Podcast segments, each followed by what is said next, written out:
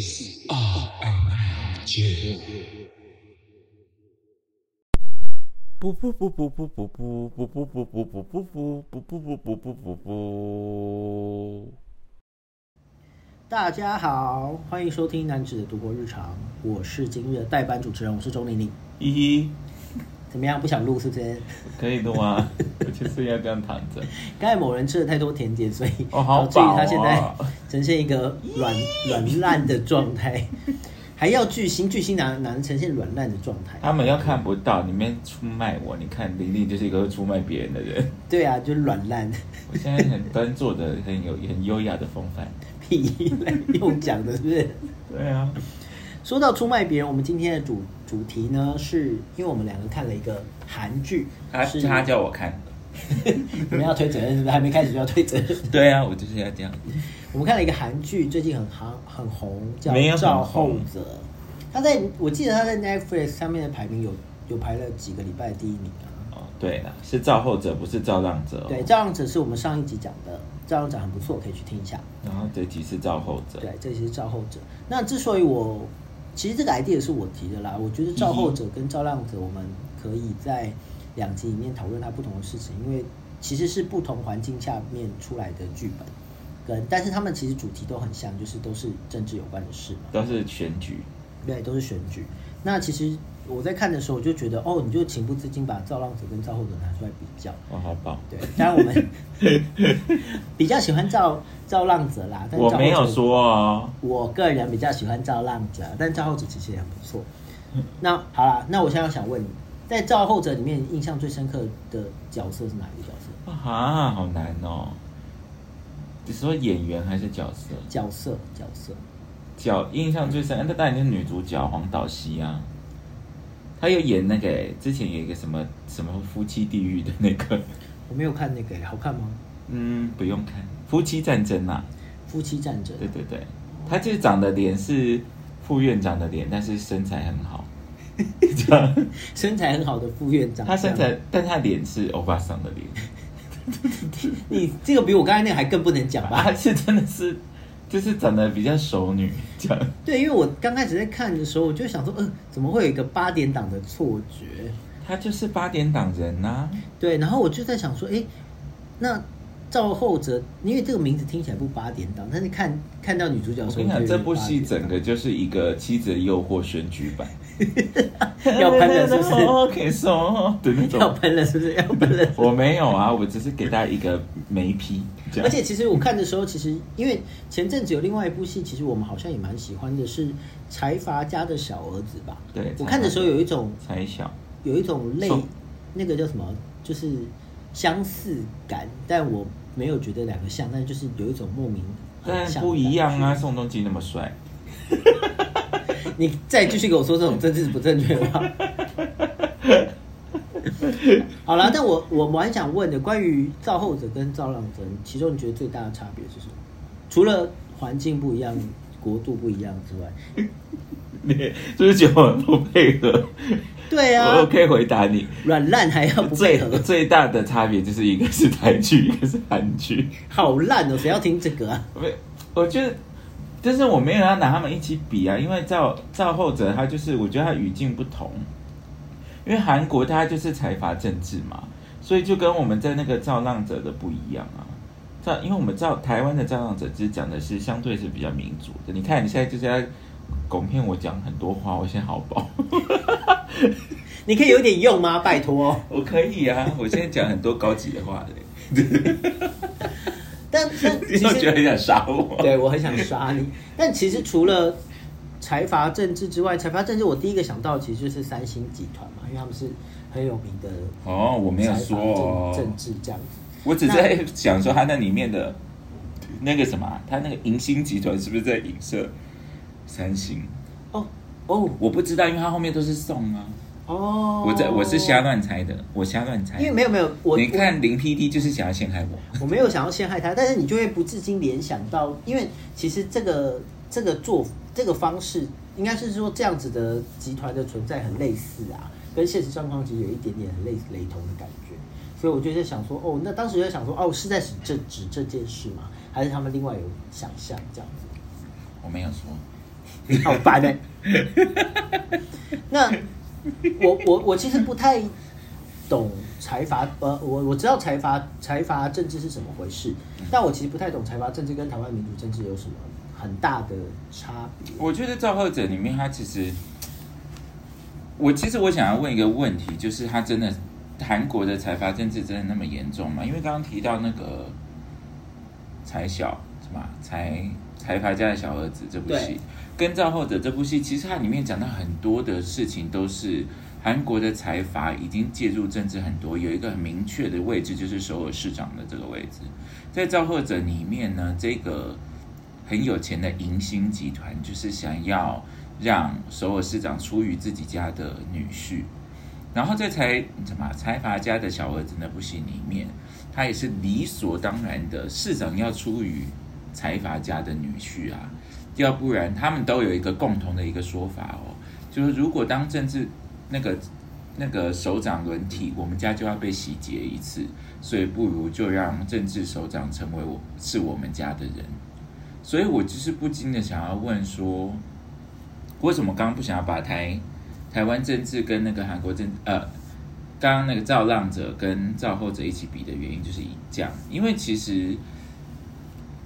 我已已经有两部韩剧是这样讲的，甚至其可能有其他韩国电影，他们都已经把财阀控制政府机关当做一种既有的知识在既定的存在事实对既定的存在事实，然后再进行这个讨论，对他有，反而其他没有在讨论，是造后者其实有在讨论这件事情，其他的戏是没有的。造后者是专挑了这件事情来讲，他就觉得就是哦，连那个首尔市长都需要受到财阀的控制，那其他的戏里面呢，他们都是觉得这是一个既定事实，所以我不知道韩国的韩国的政治是不是真的就那么糟糕。哦因为在台湾，我相信我们有经过这条路过，就是我们其实被有钱人控制的政治有一阵子，但是现在还现在也有吧？现但是相对的影响力没有那么大吧？哦，对啊，对啊，因为毕竟还是选票决定一切嘛。对，但是啊我们在造后者里面看到的，就是他财阀，他其实是可以驱使国家机器的。驱使国家机器对怎么驱使法？你不是有看吗？不是我的意思是说，对你来说什么样是真正驱使的？因为它里面有有很多介入，但对我来说，很多介入其实是台湾也有很多的类似的。没有，他有一段是他直接进入那个警察厅，控制那个警察厅厅长、哎，哦，对吼，嗯啊，你到底有没有认真看戏啊？你？我有认真看戏啦，但是因为你在看戏很着迷的时候，你有时候会，因为你进入那个环境，进入他那个情节里面，你会没有觉得那个是奇怪的，所以我当下的确是很理所当然想说，哦，因为你这个背景，所以我就觉得理所当然。但你这样一跟我讲，我想说，哦，对哦，对哦，对啊，可是台湾好像这件事情不太可。能。然后造浪者里面就是不会有这件事发生啊。对啊，唯一唯一我觉得两部戏有一样的地方，就是在当在选战在打的时候，媒体上传播出来的消息都是经过捏造嘛，要讲捏造嘛，都是经过设计的。修饰的，我不会讲修饰，经过捏造，嗯。经过设计，经过安排的，所以它其实离真相蛮远的，或者是同样的真相，它其实从左边解释跟右边解释会不一样。其实这件事很有感呢，因为其实很多时候，呃，不管哪个地方的新闻啦，没有特定泛指哪个地方，但有些资讯你看到的时候，你从左边看过来跟右边看过来，你就想说，嗯，明明是同一件事，但不同的角度讲法就会差非常非常非常。最后回到那个上个礼拜讲的《造浪者》，《造浪者》里面有说百分之八十的选民是不理性的啊。对啊，没错、啊没错。那可是，在造后者这里面就有一个比较匪夷所思的案件，我觉得看起来非常可怕。就是有反正财阀家的那一端呢，就是那个市长候选人叫白载明，是他们家的女婿，要出来选首尔市长。然后他先为了要骗选票，他去了一个传统市场，跟他们讲说我要都跟你这个市场。但是呢，他其实开了一个空头支空头支票，而且其实他在从中获利，因为首先先说他的结论就是他从根本不会开发这个市场，那他只是去那个地方说他要开发这个市场，让大家支持他，然后呢，他就安排了银行去让这些人觉得我以后会有钱，然后就让让他们贷款。这件事情非常的惊人，我不知道是不是真的在韩国政治里面是会发生这件事情的。但是其实开空头支票的政治人物，他不是空头，他是开空头支票，我还赚你钱，因为他安他安排你是市民哎、你是市民，我跟你讲骗了你的选票之后，我下午告诉你说我要都跟你你家附近的市场，所以我就安排银行来给你放贷给你，所以都我赚哎、所以他中他才有一段是有一个有一个人去那个拿刀割他、啊，因为血本无归啊。哦，因为他们已经被骗了，他们要都跟，所以他们预期自己会有财产，所以他们去大量的贷款，但是根本就没有要都跟，你根本不会有财产，然后你又欠了一屁股债。但他们不是借到钱了吗？他借到钱的是钱呢，但他们是一些市场的，他们不会做经济操作啊。哦，但但他那他们接到的钱去哪了？我当时其实有一个疑惑，就是没有，这就是那个剧本的瑕疵，还没有讲。哦，因为因为你借了一笔钱，好，那笔钱要干嘛？我当时的疑惑就是，我有点记不掉那个故事的原因，就是我不知道他们借的那笔钱要干嘛。他没有说，对，因为但是他就立刻的导向，就是那个那个另外一个女主角叫什么啊、呃，你说另外一个黄慧淑吗？黄景熟、黄景淑嗯，吴景熟啦。吴景熟，他因为吴景熟明明就是出自于那个地方的，但是因为吴景熟出来，他为了要告诉大家说他这个是空头支票，你们会被剥两层皮，所以呢，他立刻讲出这句话之后，他作为这个朝吹哨者，他立刻的就被街坊邻居嗯攻击了。嗯，对啊，所以他我刚刚讲到的事情是百分之八十的选民都是不理性。都是不理性的，在这个东西里面就被凸显了。但我不想要梳，我不想要花时间梳理这个剧本里面有很多瑕疵。因为其实好、啊，老实说，在我们今天录音之前，其实我们两个昨天晚上已经我梳理就跟你讲，应该要录昨天晚上的那个嘛 对话。我们晚上梳理了一次剧本，因为就觉得其中的时间点跟有一些地方是，呃，他没有特别讲，但是我们没有办法，因为他没有讲，所以不确定到底是怎么样子的状态。但是我必须说，这个剧本你要你要说他写的不好，有逻辑上瑕疵是有逻辑上瑕疵，但是那不是重点，那重点是他要讲的是什么？他要讲的是财阀政治影响的财阀影响韩国的政治，影响韩国公权力，影响韩国公权力，这是第一个。第二个，他要讲的是新旧女人之间的战争。对，我就正要问这个。对，然后第三个还有什么？哦，政治抹黑这个，然后跟他们对于这个剧本，他有对于一个对于首尔市的一个政治的一个乌托邦的一个想法。那有很，这是我要想要发发出来的疑问。刚刚财阀政治我们已经讲了嘛，就是他有些人，我一开始知道造后者是因为有人会拿造浪者去跟造后者比。那昨天晚上那个 P D 也是问了我这个问题，但是我不想妄下定论。你要说哪一个比较好？作为台湾人，我一定会喜欢造浪者，因为那确实有一些事情，也许对我来说，他不需要解释，我可以理解那一切是怎么进行的。对但，但是韩国的不一定。但是我要说，呃，我当然比较喜欢造浪者了。但是如果造后者，我不知道作为韩国人，如果看到他们在一个那个地狱朝鲜里面是一个那么绝望的状态的话，如果这一个故事也他们觉得是很贴肉、很跟他们生活息息相关的话，我会觉得韩国真正好像真的蛮可怕的。那因为我不是韩国人，所以我没有我没有立场来说这个剧本写的好不好，但它确实有几个需要讨论的议题。那昨天晚上我跟 P D 呢就已经有讨论到说，关于一一部戏的成功，它到底是我我是觉得这个剧本有是被经过修改的，离那个剧本的初衷很远。哦，这边我要补充一下，其实我们昨天晚上讨论到一件很重要的事情，就是我觉得这个剧本想表达的意思跟它整体呈现出来的结构有一定的差距，但我不确定这个差距是不是我们两个在讨论，就是娱乐跟实际上他们要表达的声音这两件事是不是有一些呃，没有，我们应该现在就聊这件事啊。对对对对对，所以所以我们昨天讨论其实是这件事，所以我也想问，因为因为昨天讨论过嘛，那我那我就很直接的问，你觉得它比较偏向娱乐性，还是比较偏向真实的声音或真实的状况，就是反映社会议题？你说这不是造后者对吗？，造后者。我不会告诉你答案，因为我觉得它就是一个原本是有想要写真实状况，但是被制制作方或出资方扭曲过的一个作品。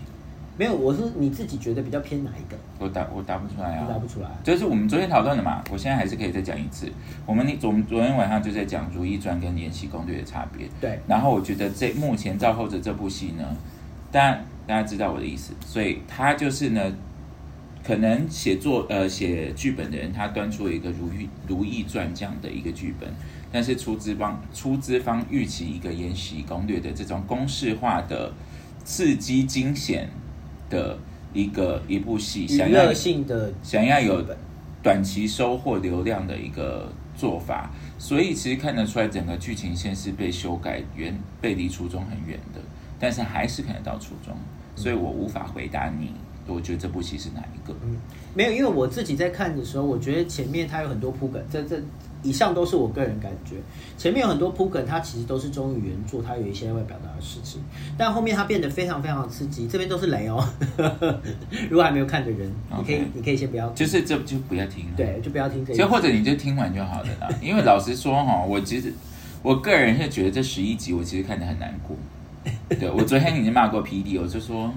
你不是说很好看吗？我觉得就娱乐性上来说蛮好看的、啊，没有啊，就是那个妻子的诱惑，妻子的诱惑还比较好看，很 很娱乐。那很那很多集好不好？对，但是妻子的诱惑，我真的当时非常认真的都下那个下课回家都要跟跟。好了，那我讲完，所以他前面铺很多梗，然后你就会想说，哦，他要讲一些很认真的事情，但后面到了娱乐的部分，因为你后面总是要有一些翻转、再翻转、再翻转的剧情，让大家觉得很刺激。但是那些翻转的剧情需要一个精密的设计。那没有，但韩国在韩国韩国娱乐工业都有这一个问题，都有模板化的问题啊。所以所以就会变成是，其实后面的东西你很容易猜到。当然，你有时候女主角在发威的时候，或是例如说武警除获胜的时候，你会觉得很爽。但是不会，我都没有爽到，因为我从一开始就猜到了。对，但是因为你刚开始就猜到，所以那个爽度跟那个跟那个对于这件，因为你已经预预预设了这件事，没，因为你知道，从一开始吴景书是没要选市长，但从一开始那个角色出来，我就知道他要选市长。对啊，因为他 因为白载明需要一个对手嘛，就这样，没有，但是一开始白载明也没有说要选市长，但是白载明一出现，我就知道他要选市长了。就是有这很多是为什么卡莉不喜欢看推理片的原因，因为卡莉就会猜到。这 样对所以我觉得前面前面的东西跟后面的东西没有一个贯性一连贯要讲的东西，因为后面就比较偏娱乐性，对我来说，在我个人，那前面的话，他可能你说就是因为他就利用选举的紧张来创造故事情节。对，然后创造娱乐性，但他前面其实讲了很多东西跟跟娱乐性其实没有完全直接的关联性，他前面讲了很多细节，那那些细节虽然无聊，但是他如果把根据我自己的经验，因为你一个小说，不管是小说或电影，你要讲那么多细节，你都一定是有最后一个要呈现的东西。但是如果你最后呈现的东西跟前面的细节没有因果关系，或是它前跟前面的东西没有组成，前面的细节没有办法组成一道菜，那最后你就会想说，嗯，那发生什么但是我必须要说，先说关于，因为我们现在讲的是一个电影作品的脉络，其实跟造后者不太有关系。我觉得，如果他要讲一件事情，他必须要煮一道菜，要呈现到出一道菜的这个惯性，是一个我们已经习惯的模板。哦，比如说，我举一个例子，那个《龙与雀斑公主》，嗯，大家可能《龙与雀斑公主》这个故事，就是那个细田守吗？还是新海诚？细呃田守。细田守，大家第一个关注他的事情，就是觉得他怀疑他抄袭《美女与野兽》嘛。对但是其实那部戏里面，他讲的非常非常多，我必我必须说，比常见的比常见的电影都多的议题。哎，但但但但姐，我要先补充一下，不好意思，我补充一下这个故事的内容。嗯简单说起来呢，这个故事就是一个女高中生，然后她闯入虚拟世界，然后因为她在现实生活中有一些原因，大家至于什么原因，大家可以我觉得不用解释，因为要不然就离题了。我不哦想花太多篇幅在这边。哦但是我觉得大家可以看那部戏，因为那部戏看起来它脱离了，你会不知道他讲什么，但他其实每一件都讲了，他只是每一件事情他都留给一个开放性的结果给你，但他把议题挑出来了。他所以很多人都在讨论那部戏里面到底讲了什么，他全部都讲。那到底怎么想，就是留给你自己去想，因为是那你要说这部电影没有 deliver message 吗？我不觉得，嗯因为并不代表每一个人每一个拍出要 deliver message 的任何影像作品，他都要有他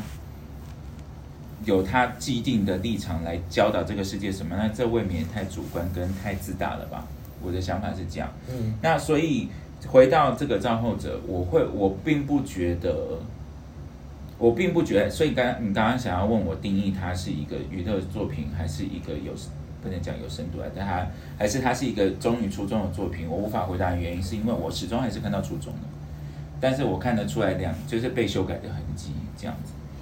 呃，之所以这样这样这样问的原因是我啊、我因为我是一个天蝎座，我觉得 要用星座来解有百，分之八十的这个现在翻版也说是跟天蝎座有关系？没有啦，好了，我个人不要讲天蝎座，因为我个人觉得他还是要有一个比较偏向的方向去。你说 A 或 B 要对选对对对，A 或 B 要选一个，那当然答案可能会是 C 或 D 或 E，但是因为这个答案其实是存在你心里，所以我把这个我的意思就是这个啊，留我的给观众我的意思就是这个，就是任何影像作品，你不需要，他如果挑出了议题，你不需要预测他一定要给你一个结果。对对对对对，那如果我要问，我要讲的是，大家习惯于这样，我其实真的要讲的是，这也是一种模板化的行为。大家习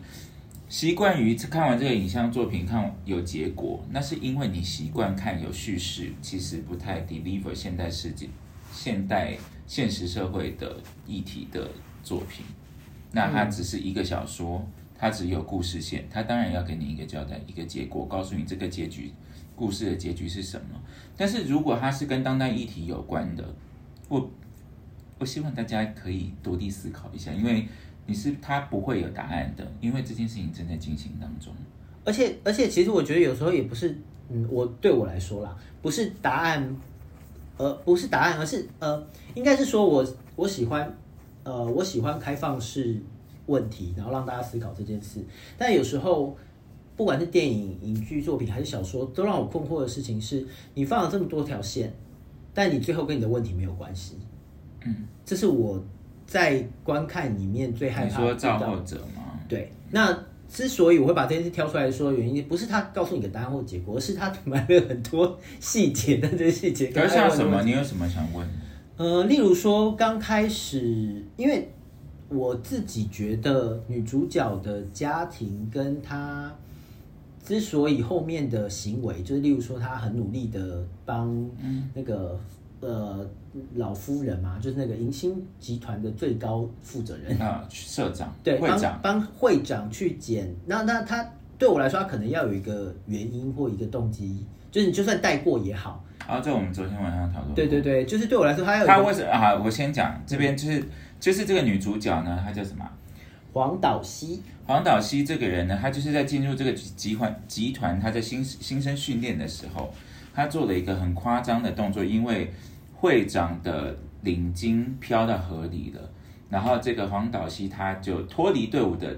走到河里帮会长把这个领巾捡回来，所以他就成为会长身边的一只非常忠心的狗。那刚刚林 PD 要讲要问的问题就是是什么东西驱使黄岛西要做出一个那么夸张的去你知道捧捧人家懒趴的动作这样子？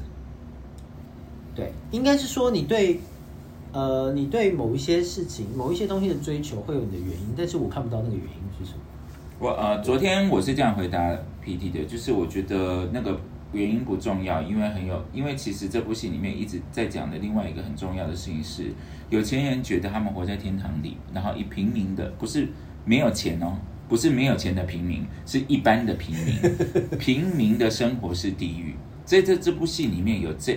有两个反差，但是黄黄岛熙的这个角色，他最后说的事情是他回到他回到平民的生活，他才知道他以前都住在地狱里，所以其实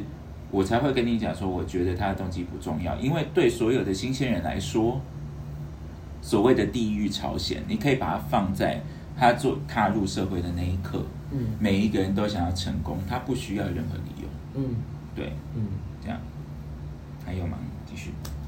没有。那关于女人的战争呢？啊，对啊，这一点我很我我这是我很喜欢，我其实我很喜欢里面的一个部分。黄岛西大第一幕出现的时候是穿着一个黑色的铅笔裙，然后踩着一双红底鞋，那个 Christian Louboutin。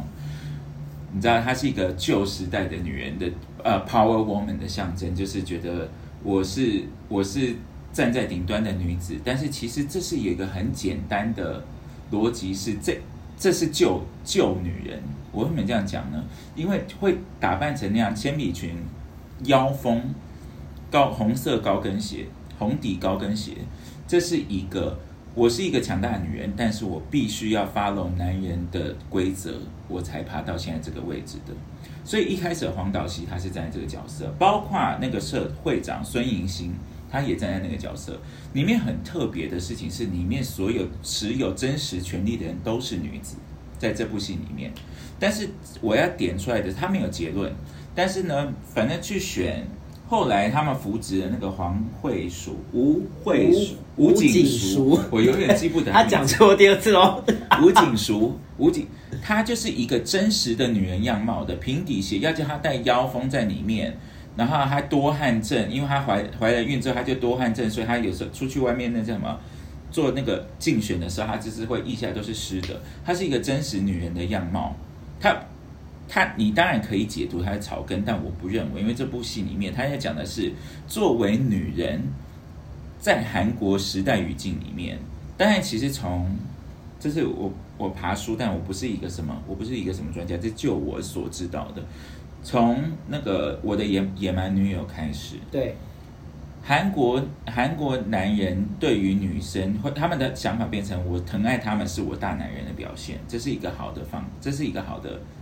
其实他们翻转了蛮多次的。我对但但是其实没有翻转。没有翻转吗？因为他还是基于大男人不不在男女平等的立场上疼爱女子，所以他才会提出女人要打扮的妖冶，才能站上权力的巅峰，这是一个象征。跟吴景淑作为女人原本的样子，女人本来就会面对，她要生孩子，她要女人原本的样子，她要工作，她会流汗，她会怎么样？怎么对样？怎么，样？这在这部戏里面可以看到新旧女人跟新女人的交锋，她没有结果，但是这是我喜欢的点，但是我也不觉得有别人会看到这个了，但是这是我这是我看到的点，这样子。你还有看到哪里有更明确的在讲这件事吗？就是他哪一个剧情线是你觉得他没有啊，他没有点出来啊。哦，他没有点出来？嗯，因为其实我觉得有很多暗喻的方式，它其实就有女人分女人分野，它那那里面的女人分成两种。对我其实要讨论就是这件事，因为我在最后的时候看到他不是不是他们遇到大选危机，就是那个国之言，就是那个助理不是下落不明嘛，然后女主角去追了也下落不明，然后所有人都在怀疑国之言死了，所以大家都要去为难吴景淑，因为就觉得你害死他的这样，所以呢有一群人就是冲进来，但是呢有另外一群女人冒出来了，然后开始唱歌，然后保护他们的候选人。嗯，但那群女人是，如果按照就你刚才的逻辑，那群女人其实是新新时代的女人。新女人，对呃，就你看她们的样貌跟她们的样子，然后最后跟她讲说，因为你救我从国之言就是一个最好的分水岭。对。对啊，对对对，所以我我要特别把它挑出来讲，原因是我觉得你刚才讲的东西在这个情节里面获得一个最大的展现，因为嗯他们真的是，我可以这样说嘛，他们就跟男生一样。对就是你说吴景淑吗？没有没有，我的意思是说，后来跳出来保护吴景说那群护卫队的女子，啊啊，他们其实就跟男生一样。我的一跟男生一样，就是他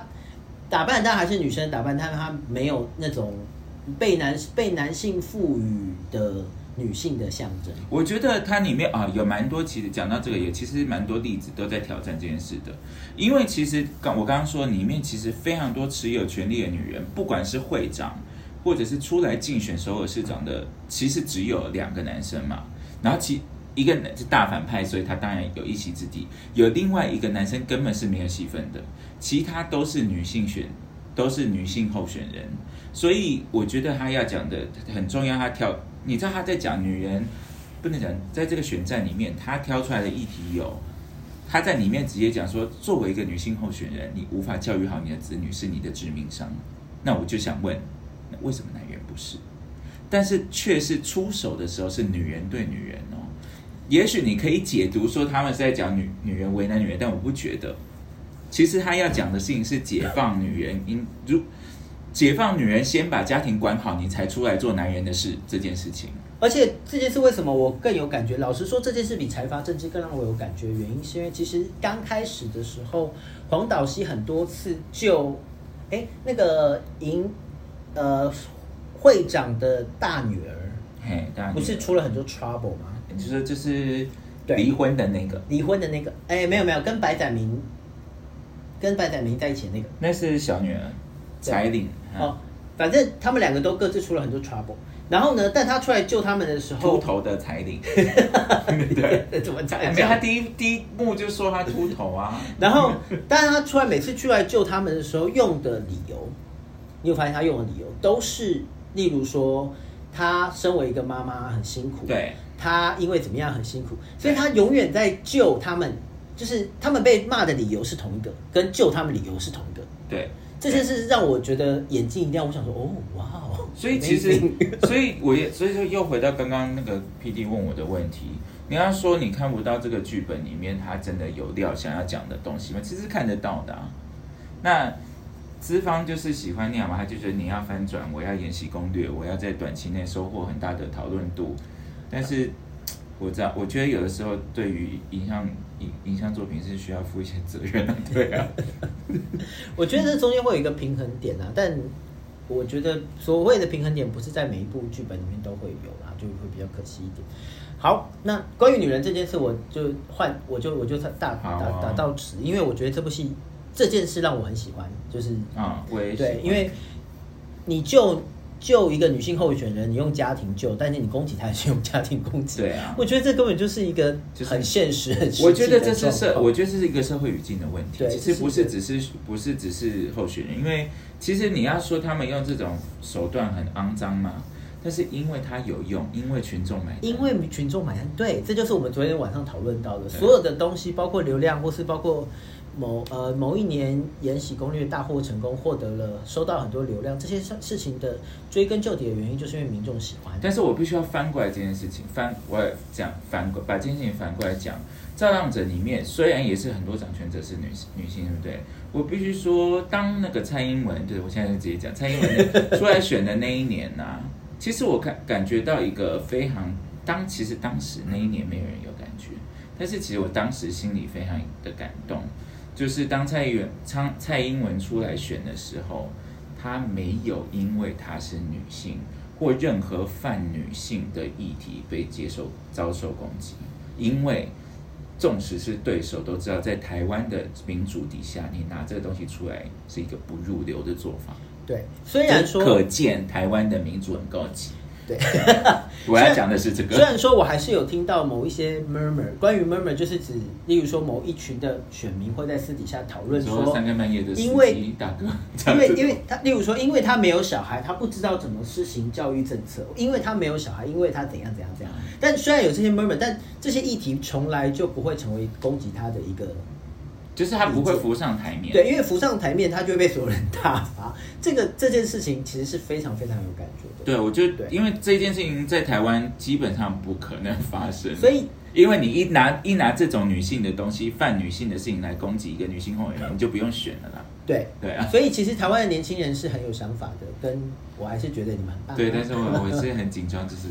我们现在很棒，但是我们可以抵抗的可能性。确定要讨论到这个吗？我帮你打住，我帮你打住，我们先打住。好了，我觉得，我觉得还有另外一个话题很值得聊，但也跟我们现实生活有关，因为其实有很多的假消息。我觉得在这部戏里面，其实关于假假消息、假新闻或是一些没有他这个，我觉得假，我觉得假消息、假新闻是在造浪者很多，但在在这个造后者里面呢，他真的是实打实的假，他完全是一个捏造。他一切这部戏里面他讲的，他是讲他甚至在最后一周，就是他你已经无法造势的时候，他才试出，他甚至看不到民调哦，但他知道他怎么操控民调，所以他已经不能做民调，但他就是试出一个假新闻。我要先说，我对这件事的感觉就是，哇，这是一个真实世界发生的事，因为很多时候你去查某些东西的来源的时候，你发现它没有来源，对，或是他根本就没有办法被考证。而且我要先说，那这造后者里面没有 Chat 没有 Chat G B GPT 这个这个设定，所以那个是人做出来的谣言，这样对，或甚至他就是设定了一个有可能发生的假事件，它促使它发生。对，而且更重要的事情是他，因为他他熟知民众对这件事的，因为其实有反应有分两种。嗯呃，我我先解释一下，对我来说反应有分两种，一个是你直接性的反应，就是我听到以后哦，我就立刻神经反弹，嗯然后另外一个反应是哦，我想过，我讲过一轮，我想嗯不对，就是我整个思考过后的反应，但他利用的都是这种短期的反射的反应的假消息，就是他知道你是想要害我讲一些很可怕的话？我现在要讲了。这个消息会让人们做出一些没相对性没有这么理智的行为。嗯啊，就是我，反正这个我们下礼拜明天就要上，是不是？明天吗？我们可以，我们可以下礼拜三，对，还是下下礼拜是或者这里呃，对对啊，就是对，呃哦，我就是刚好在最近的这个时候，大家听到就是大概只差两天嘛，就是有很多一些网红新闻啊，一些社会事件啊，砸便利商店啊，然后可警察打人呐、大家第一时间都先转发嘲笑别人，你都不会有心情崩溃的时候，你最好都不要有。我我其实不太理解这些人，不管是网网红人设，反正首先我就是我没有要包他，因为我不是他的粉丝。但是如果你看过他的几个影片，你就会知道这个人是，我觉得他情绪不太稳。这样，如果你有感觉，那不，然后接下来就是另外一个更大的网红的事件嘛，摸人家手啊，勾别人的事件，就是我我必须要说啊，人家你没有参加过 party，好，也许你没看过啊，但是他就是在那个 party 里面的人，他其实是可以随意在里面找的找人攀谈的，也许他被拍到，你先好了好了，我我我要先打断他，我就我讲，因为这句话是我昨天跟他讲，我自己负责。我我认为在同一个 party 里面，好，我们就把那个造势场合视为一个 party，他有本领进去那个 party。然后，所以他就可以跟里面的人合照，因为他们同样是受邀者，他们的身份是一致。先不管大牌还是小牌，嗯，所以你不管他是拉人家还是跟人家合照，只要那个人没有谴责他，其他人没有什么立场可以谴责他。对，对我来说是这样。那当然，你说哦，在社交礼仪上面的相处是不是有一些分寸？但因为这件事很 personal，就是很个人，而且你无法还你。无法还原当时的状态，你也不在现场。对，所以如果你就因为这件事情去谴责他的话，那我比较想问的事情是，你要不要先拿到那个货入场的邀请，你进去 以后再来讨论这件事情。然后后来凯莉就补了一句，就是如果你觉得他这样子去勾人家手，要跟人家拍照是蹭热度，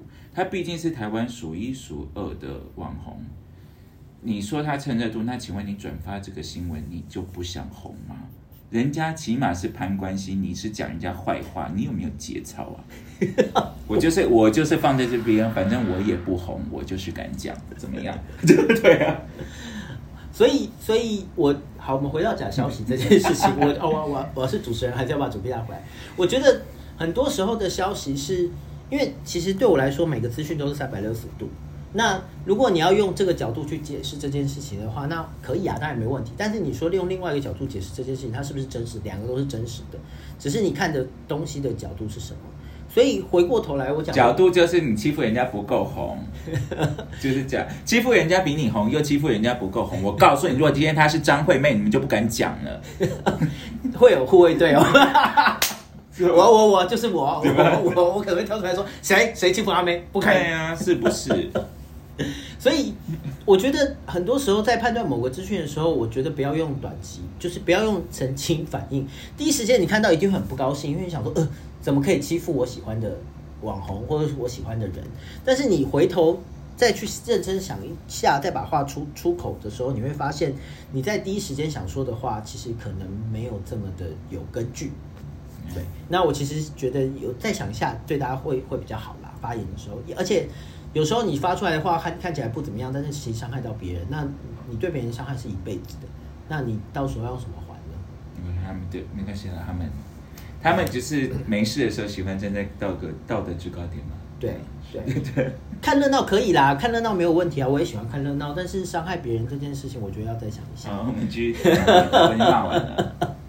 不想听也没关系啊，反正世界上很多疯子。不要这样，我要刚才收回他的话，我挺立。好了，我觉得假消息真是要讨论一个很重要的事情，是我们如果从制造假消息的人角度来想这件事情，他们怎么可以这么精准的制造出一个他知道大家都会 P D 在这种公关行销行业，你应该很清楚，要制造一个事件不不难啊。没有没有，我说不难，但是精准度难。没有，但他们有剧本啊，呃，不，我不是说电影，我不是说那个戏的剧本哦，是他们，他他们的做法就是，如果今天发生一个什么事，能不能造成我想要的效果？他从我想要什么样的效果回去反推，然后去创造那个 scenario。我讲一个最基本的案例好了，就是我们以前在工作的时候，其实有被教导一件事情，就是如果遇到讲讲业界里面的话是可以的吗？没有没有讲这很浅，没有问题。如果你遇到就是某人疑似做错事，但不一定真的做错事哦，因为做错事这件事情有时候跟实际上是有落差的。但疑似做错事的时候，最快解决方法，第一个就没有什么好讨论，道歉。先不管你对不对，你就先道歉。然后第二件事，除了道歉之外呢，你要非常朴素的 道歉。因为朴素这件事会让别人觉得你现在既然在落难，我就不好意思继续攻击你。这是一个我不知道大家知不知道这件事，但我但我觉得这个心态，我一从小我就发现这样，我觉得今天很好笑。因为今天就是你知道要出来道歉的人，就是要弄得搞木死灰的嘛，可以出来道歉嘛。但是说真的，他还是很有钱呢。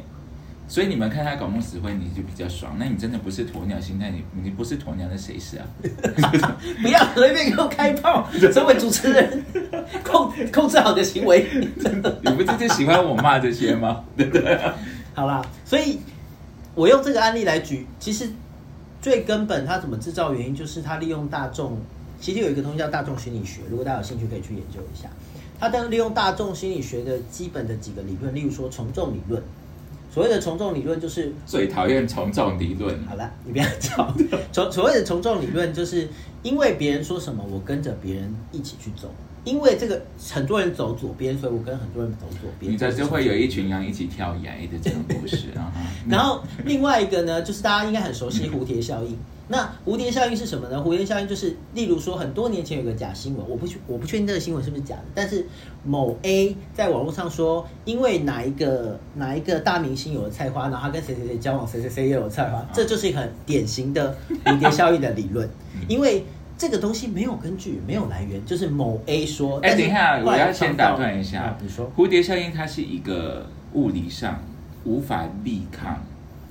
发生的事情，就是。可能你知道那个地球左左边的一只蝴蝶造成右岸的海啸吗？但是刚刚 P D 讲的这个蝴蝶效应是人际关系，就是谣言并没有止于智者，因为没有智者。没有啊，我觉得除了没有智者之外，还就是大家 I guess，而且还根据一个，就是大家因为大家大家喜欢八卦或喜欢新有趣的新资讯，而且这些新资讯是有具有娱乐性这件事有关。就是如果是你家隔壁的邻居得菜花，你才不 care 嘞，他只要不 care 他他会更开心啊，还会去跟别的邻居讲。但是如果这个人是一个知名的大明星，你就会想说，哦，真的假的？真的假的？那先相信好了，这样。所以在不是他只是拿来当谈资。所以在这这这个大众心理的状况底下，其实有很多消息是被预期的，就是我预期大家会很喜欢这个消息。所以这是写在心理学里面的，是不是？所以人类的愚蠢已经被计算了。其实很多时候，很多很多有关于比较浅谈的大众心理学的书籍，大家都可以去看，因为蛮有趣的。对，它其实是蛮蛮让你娱乐，对，蛮让我娱乐。我看了很多这类书，然后我也获得很很很。你不如看一般的人，他们就会娱乐你了。老实说，对吧？卡利今天真的好可怕，他真的好可怕哦，他无法控制。我可以把他赶出摄影棚吗？啊，刚刚是你要叫我出来，这个那个到底要不要聊？还要聊吗？是不是？好了，我觉得，呃，所谓的假消息其实大概就是这样。但是你有没有遇过那种你看过，大家都相信，但是你却觉得那是抹黑或者捏造的？刚刚以上我讲的那些几个，我都觉得是被操被操纵话题比较比较像是我我的意思是说真实的真实的案例，但我们可能不不用讲。你刚刚讲那个菜花也是啊。对，我没有指谁哦，我只是在说一个假消息，这样假消息的形成。好啦，那关于抹黑跟捏造，你还有其他想法？我没有哎。那最后我想讲，其实是没有，还没，我要讲演技。没有没有没有演技，待会。但我最后一个想讲，其实是关于呃美好的未来这件事，因为其实这部戏给了一个好结局吗？那个好结局实在太好了，我觉得根本不太可能。就是因为结局太好，所以我最后就有一种，我跟大啊家讲一下那个结局是什么，就是他开了一个摩亚洲第一高楼的摩天楼的一个免税店，然后是由那个反正就是由那个刚刚讲的那个财阀全部把它建起来的，但就在这个政治的恶斗之后，好人终于。获胜了之后，他就决定这个免税店呢，它的营收百分之九十会归还于首尔市民。然后他说要怎么算，他就说不用担心，我会很公平的算。他真的这样讲，就是个非常非常乌托邦式的一个说法。这样，那我就觉得，到底昨天我跟 P D 聊到这个，因为 P D 其实觉得这个这一切很狗屁。我没有，你不要随便代替我发你不是说你不是说就是你觉得这很不切实际吗？我觉得它很不真实，但我没有觉得它狗屁哦。OK，这是这是 wording 而已，好不好？对，如果大家很在乎 wording 的话，OK。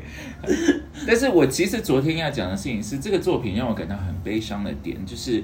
如果以上的那个财阀政治、财阀财团控制政治属实，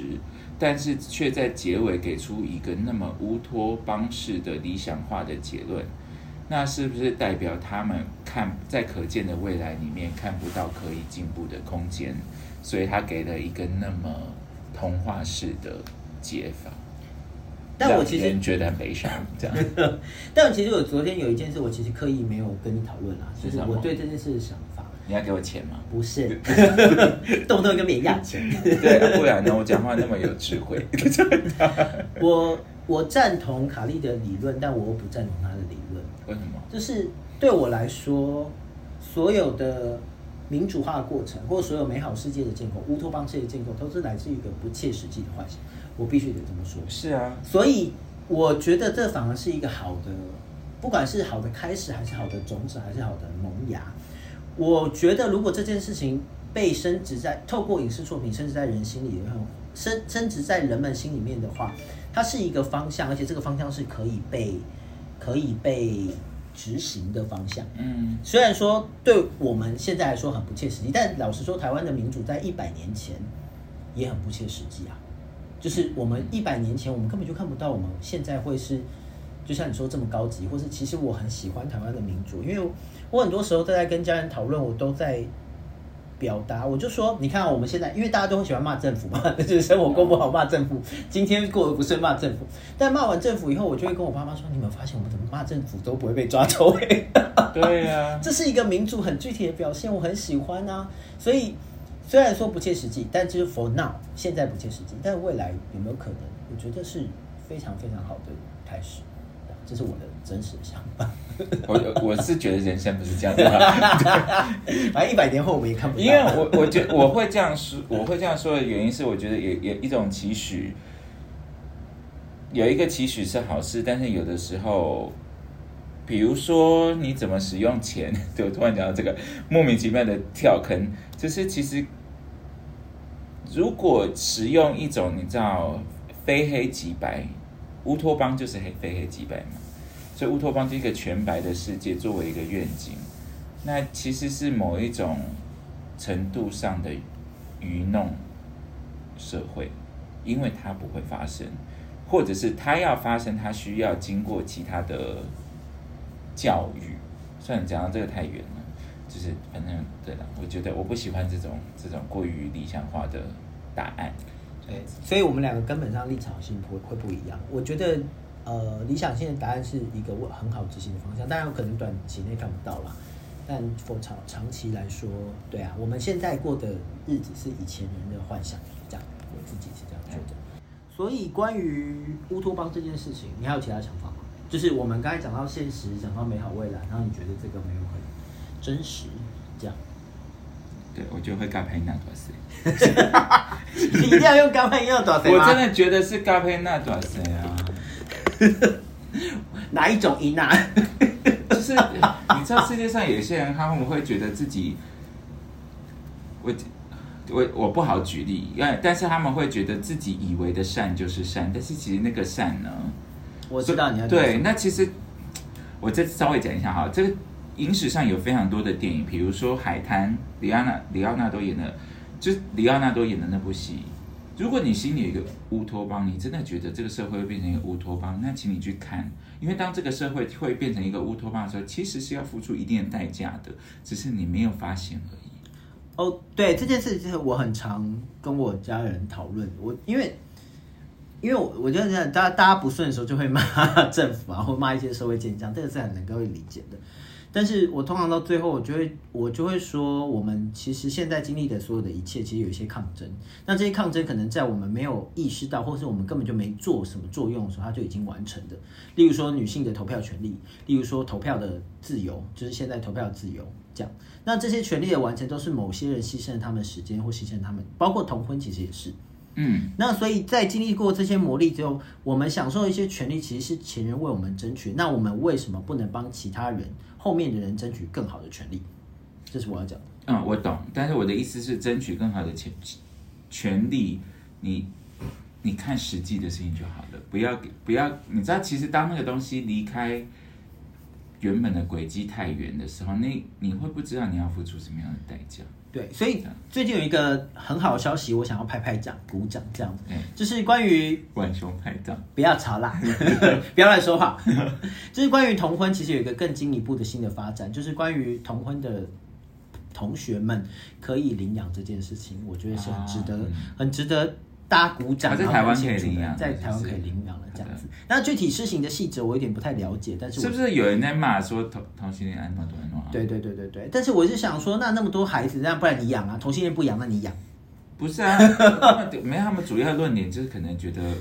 可能教育或不健全之类的。拜托，所有的同性恋，大部分的同性恋都是异性恋养出来的，好吗？有什么毛病？你不应该这样讲，只是说有很多罪犯们都是异性恋养出来的。然后所谓的多批同性恋有，异性恋没有吗？哦，对啊，这件事情也是蛮好。算的，我们现在不要，讨论这个社会议我们没有要。攻击社会议题，但我只是觉得这个消息就是 就是一个很好的例子，大家现在享有很好的权利，这些的权利都是别人争取来的，这样子。好的，好，那最后一件事，其实我想讨论，其实是关于演技的角度跟制作的角度。，OK。我想先问，在我开炮之前，我先问塔莉的想法，然后我再来。那你先开好，因为我的炮你不要每，次都叫我开炮，你是还每次都叫我开炮吧？我没有直白叫你我觉得。黑魔女，你跟你就是知道哪里有那个 trigger，你们你要天蝎座在腹黑啦。我在我坦坦坦荡荡，我开的炮是我开的，我我没有不坦荡哦，我只是很隐约的表示我的想法。嗯，嗯你先说，我管你。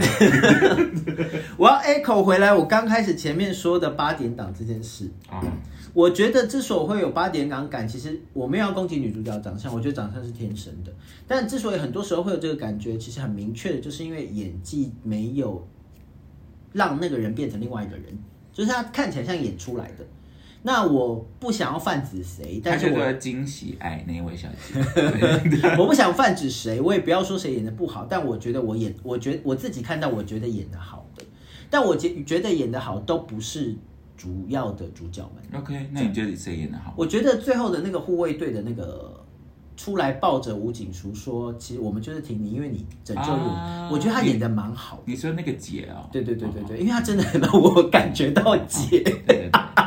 啊，那个就是那个说说谎的姐。对对对对对，然后还有那个国之言，我觉得演的不错。国之言啊。国之言就有国之言是驱魔面馆。对对对对对，我觉得他演的不错。嗯那其他的我没有特别喜欢，但是我有感觉到白载明演的不错，但是我真的不喜欢那个角色。我觉得他是在大几个比较主要角角角色里面，他是演的，我觉得他演的。对对对，因为我没有喜欢这个角色，所以我无法判断，因为我连看都有一点觉得啊，好烦。那但是其实我觉得白展明是一个悲剧英雄的可。可可能他可能他成功了，因为他的成功引起我的厌恶，因为那个角色本来就是个反派嘛，所以他成功。其实他不是反派，我其实我跟你讲，好讲到这个 这个剧本这个地方我没有很满意，因为其实他是受害者。对他其实是受害者。嗯，他其实是我很不喜欢这个剧本，这个其中的刚刚跟我讲了，我也喜欢，我不喜欢这个概念，就是其实白载明是那个，其实类似黄岛西，只是他们的程度不同。跟走向方向，我觉得这是一个非常，我不知道那个，如果编剧你有在听，你听得懂中文的话，我觉得你可能真的是很那个啦，很基督教思想嘛。就是你要讲的事情，就是白载明跟恶魔交换的条件，但黄岛西还没有嘛。但是我跟你讲，这个世界上很多时候你不跟恶魔交换条件，你是赢不了的。没 有没有，我 我的角出现很可怕。我的角度是他们两个都跟恶魔换了条件。我觉得黄岛西悬崖勒马，他想要他没有没有，我还是我还是觉得他跟恶魔换了条，他们两个都跟恶魔换了条件，但因为在换条件之后，你可以选择把这个力量用在哪。嗯，嗯我是这样看的，因为他们两个其实做了很多一样的选择。其实，而且老实说，头只是戏里面没有说，在黄岛西杀的人不少吧？你对这样啊，讲这个话，对啊，没有，这是我讲剧情嘛。对你光看那个最只是剧情里面没有讲到，但是你可以猜想到他杀的人不没有少的啦。其实应该是说，他只是没有直接杀人。你光看那个名单，最后那个送现金的名单，你就知道他经手了多少的事情。对啊，所以你说他杀人不少，你应该指的是这件事吧？但对啊他的确是没有直接杀人。如果你要这样讲的话，对啊，在 OK 白载明输就输在他就是把那个人推下来。对，因为直接杀人其实已经违反法律了。那法律是最低的道德底线。我要再度跟大家说？你就会说我没有违法、啊，但是有时候其实不是没有违法的问题，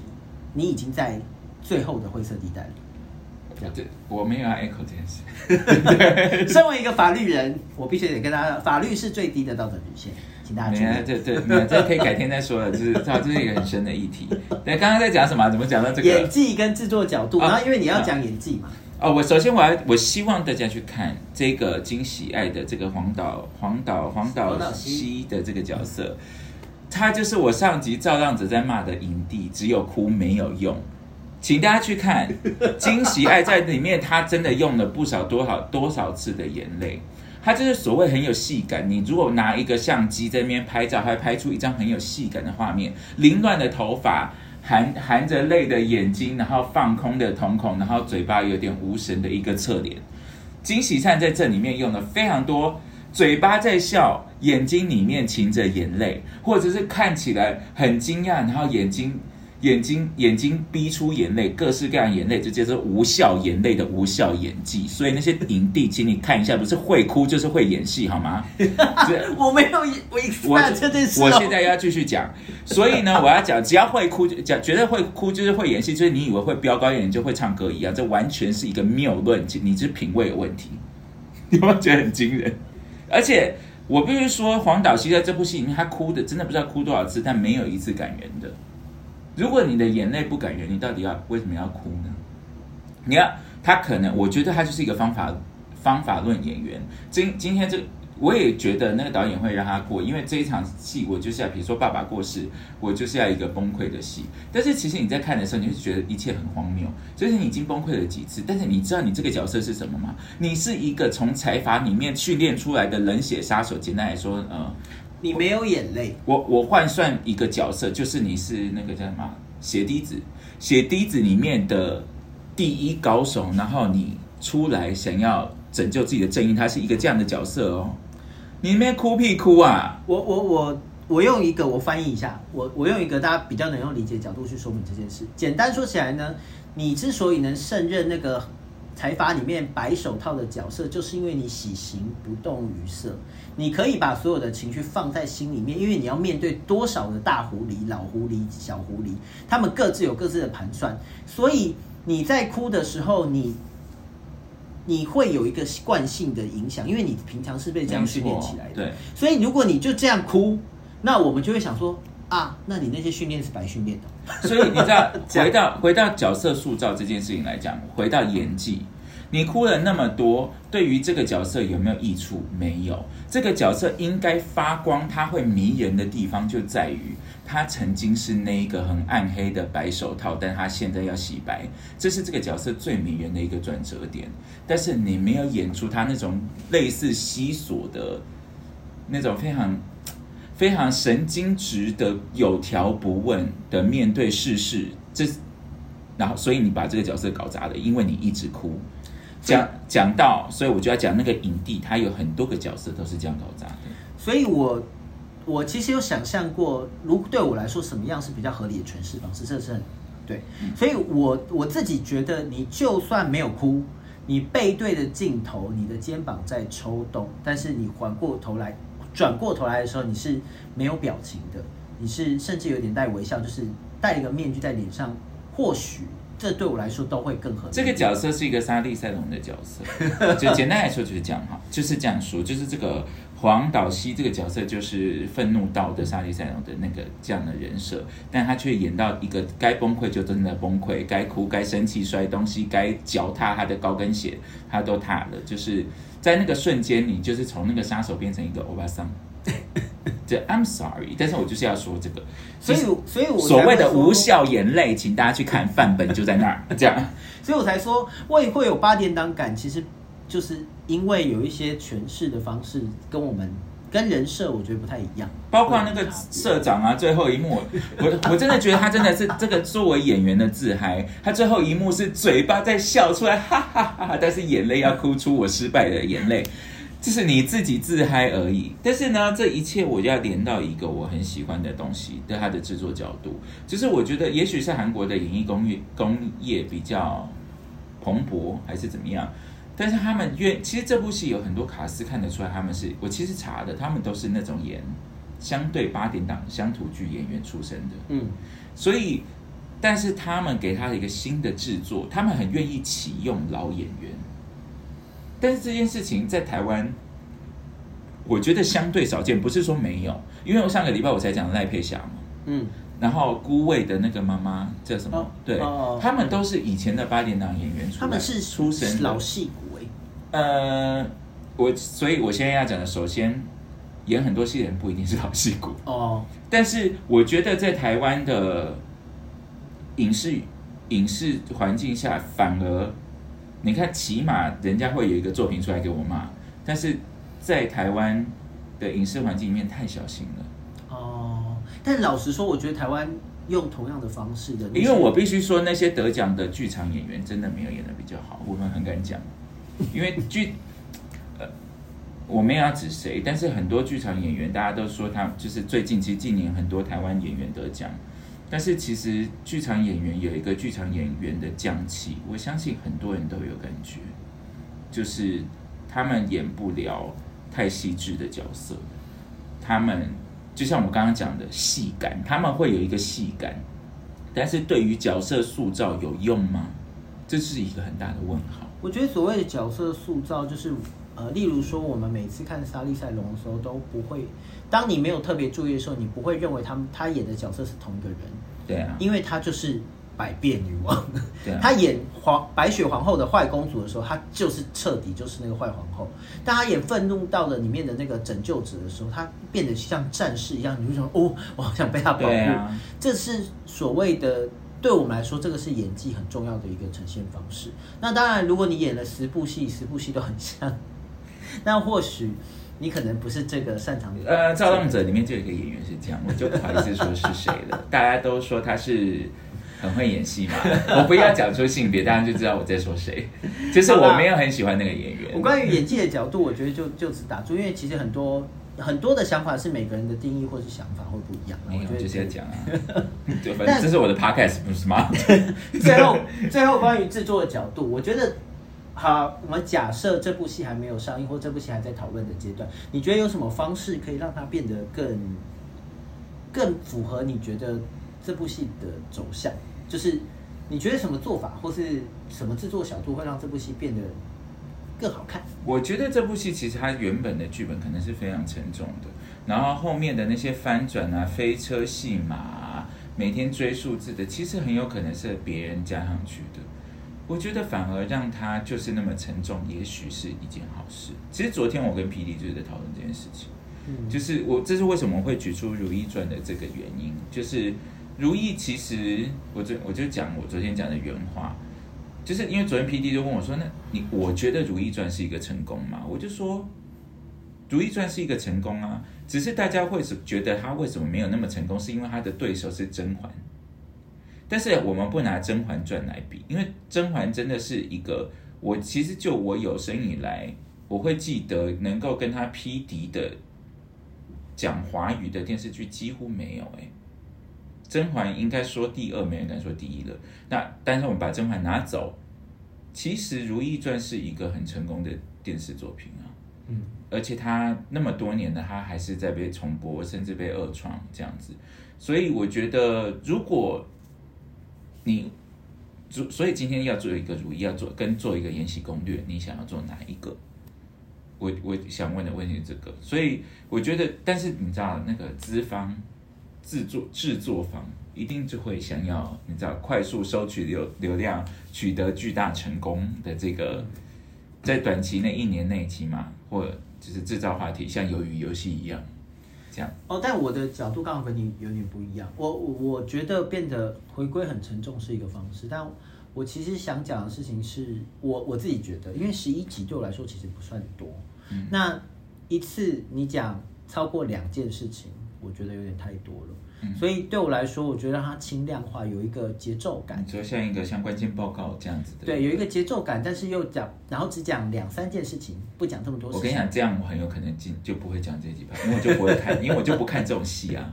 你我上次有讲嘛，我是不看只有剧情线的戏的。对，这样。那我不确定它会只有剧情线，但是对我来说，你要把。两三件事讲清楚是我看戏觉得很重要的关键，因为这让我我很清楚知道你要表达什么。OK，这样子，所以我觉得在这么短的集数里面，然后你又要表达这么多事情，其实是困难的。那与其是这样的话，我们就让它轻量化，再把事情讲得更清楚，或更精巧，或更多情境，或许是一个很好的做法。这是对我来说了。OK，好啦，我们今天的 Podcast，OK，就到这边，就到这边。如果你喜欢的话，就给我们五星好评。好的。还有去酒鬼卡利的 IG follow 他，然后或者是就是把这个 podcast 分享给你的朋友。我今天骂了很多人，请分享。对，是我骂的，怎么样？对我不会演戏，但我观众我可以骂，好吧？是我骂的。好啦，谁骂的不是很重要，但我觉得还是希望说大家会有一些想法啦，因为毕竟。现在这么资讯这么多，那如果你自己没有想法，就像从众理论一样，跟着前面的人走，你可能有时候也觉得很纳闷吧。好，那这句话不是我说的，那句话是皮迪说的。好啦，如果你喜欢呢，就去做刚刚刚刚的那些事；不喜欢也没关系啦，就算了，好不好？不要让自己生气。如果你听了要生气，还要来骂我，就会觉得你真的很爱浪费自己时间。去骂他，去骂他。好啦，我是酒鬼卡莉，我是周宁宁。我们下次再见，拜拜，妈妈。不不不不不不不不不不不，谢谢收听，拜拜。